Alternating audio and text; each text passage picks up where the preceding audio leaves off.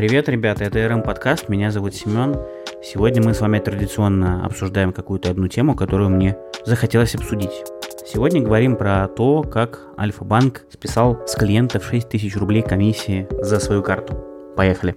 По традиции, наверное, мы с вами сегодня начнем с предыстории, а произошло все буквально в начале ноября, то есть пару дней назад – в соцсетях пользователи, в том числе и мои друзья в Фейсбуке, начали массово жаловаться на то, что Альфа-банк якобы списал с них без предупреждения комиссию за дебетовую карту Альфа Miles. Если раньше это обслуживание по этой карте стоило 599 рублей, то некоторые люди, прослушанные с 1 или 2 ноября с утра, внезапно обнаружили, что с них Альфа-банк списал 6 тысяч за обслуживание карты. Многие люди полезли сразу же на сайт Альфа-банка, стали смотреть условия по обслуживанию дебетовых карт и выяснилось, что ни по одной из таких карт такой суммы обслуживания просто нету. И тут вопрос к Альфа-банку, как такое произошло. Альфа-банк, в свою очередь, через какое-то время после того, как об этом начали писать все СМИ, как это начало муссироваться и разлетаться по интернету, выступил с заявлением и сказал, что якобы это была ошибка, ну, по их мнению, это была ошибка, что на самом-то деле 6 тысяч рублей они все вернут,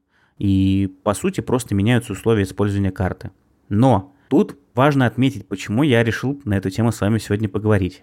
А поговорить я решил потому, как я уже писал в канале. Я не очень понял, почему после того, как Альфа таким образом закрыла коммуникацию, вместо того, чтобы признать свою ошибку и сказать, да, ребят, мы не правы, мы обосрались, ну, да, извините, что принесли вам неудобства или вызвали негативные эмоции или ощущения, мы хотим извиниться, вот мы уже вернули вам денежку, там готовы проконсультировать в дальнейшем. Они вместо этого начали приходить э, в соцсетях э, на страницы пользователей, и их саппорт начал писать и говорить о том, что нет, на самом деле все было окей, вы были заранее предупреждены, все пуши вам предоставлялись и отправлялись, как должны были быть отправлены. Это, наверное, первая главная ошибка ребят, которые они совершили. Потому что в данной ситуации, могу сказать на нашем примере, на примере того, как мы однажды сфейлились при работе с блогером в GrowFood, ни к чему хорошему это не приводит. Это вызывает еще более негативную и цепную реакцию, в которой пользователи, они и так чувствуют себя обманутыми и обворованными. А здесь бан фактически еще говорит прямым текстом, что, ребят, мы с вас деньги еще списали, вы еще и сами дураки, вы сами виноваты, вы еще слепые и невнимательные, что не увидели, что мы вам на самом деле все присылали. Разумеется, это не так. У меня есть много друзей, и из этих друзей, естественно, есть какое-то число тех, у кого дебетовая карта Альфа-банка есть. И таких несколько человек было вчера. Всем им на Альфа-банк в одинаковом абсолютно ключе и тональности написал, что они сами не, не заметили, что уведомление к ним пришло. Естественно, никакого уведомления им не приходило, я пообщался с ребятами.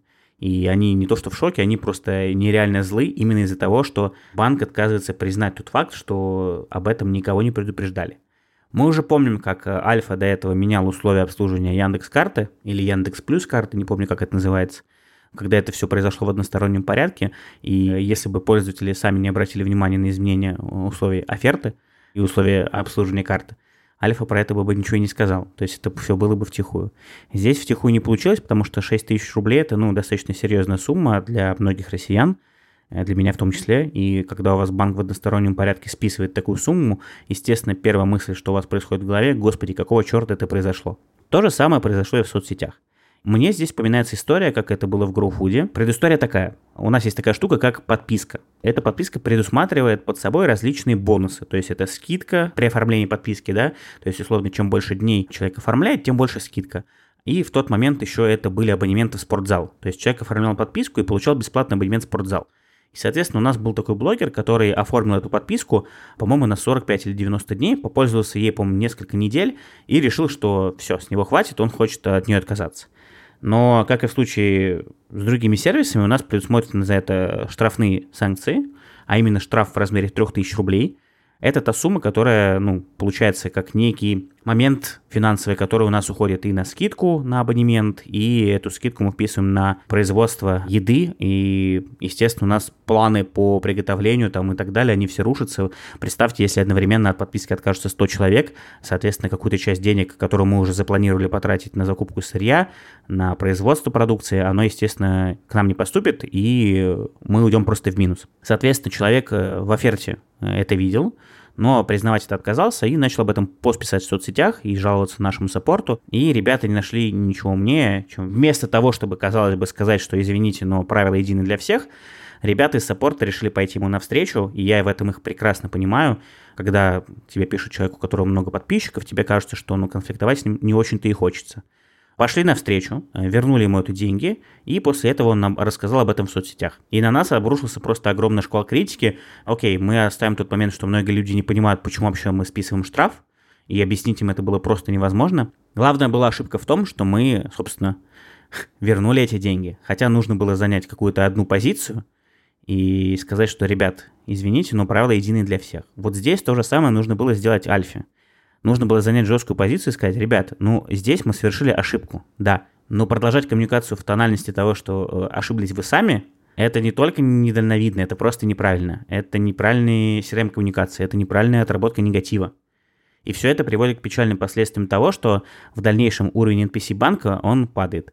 Да, сейчас э, вот я на днях буквально листал страничку, такую инфографику по уровню NPC среди российских банков лидируют Тинькофф, Сбер и Альфа.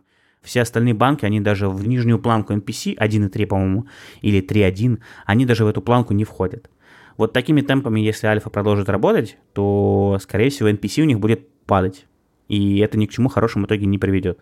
Это просто уже не первый случай, когда с ними подобное происходит, и это, наверное, больше к ребятам такой звоночек и повод задуматься о том, как у них выстроена коммуникация. В СМИ они извиняются, а в соцсетях клиентам они отвечают жестко. При этом, при всем, мне Альфа реально нравится, мне нравятся их рекламные кампании, я пользуюсь ими, наверное, уже лет 8, у меня никогда к ним особых претензий не было, но я примерно понимаю, что если бы я попал в ситуацию, как мои друзья, негатив у меня было бы просто выше крыши. Поэтому хочется пожелать ребятам, чтобы в дальнейшем они как-то перестроили вот эту коммуникацию с пользователями в соцсетях, пересмотрели свои, возможно, какие-то правила, подходы и методы работы, и чтобы подобного больше не повторялось. На сегодня это все. До встречи в новом выпуске. Пока-пока.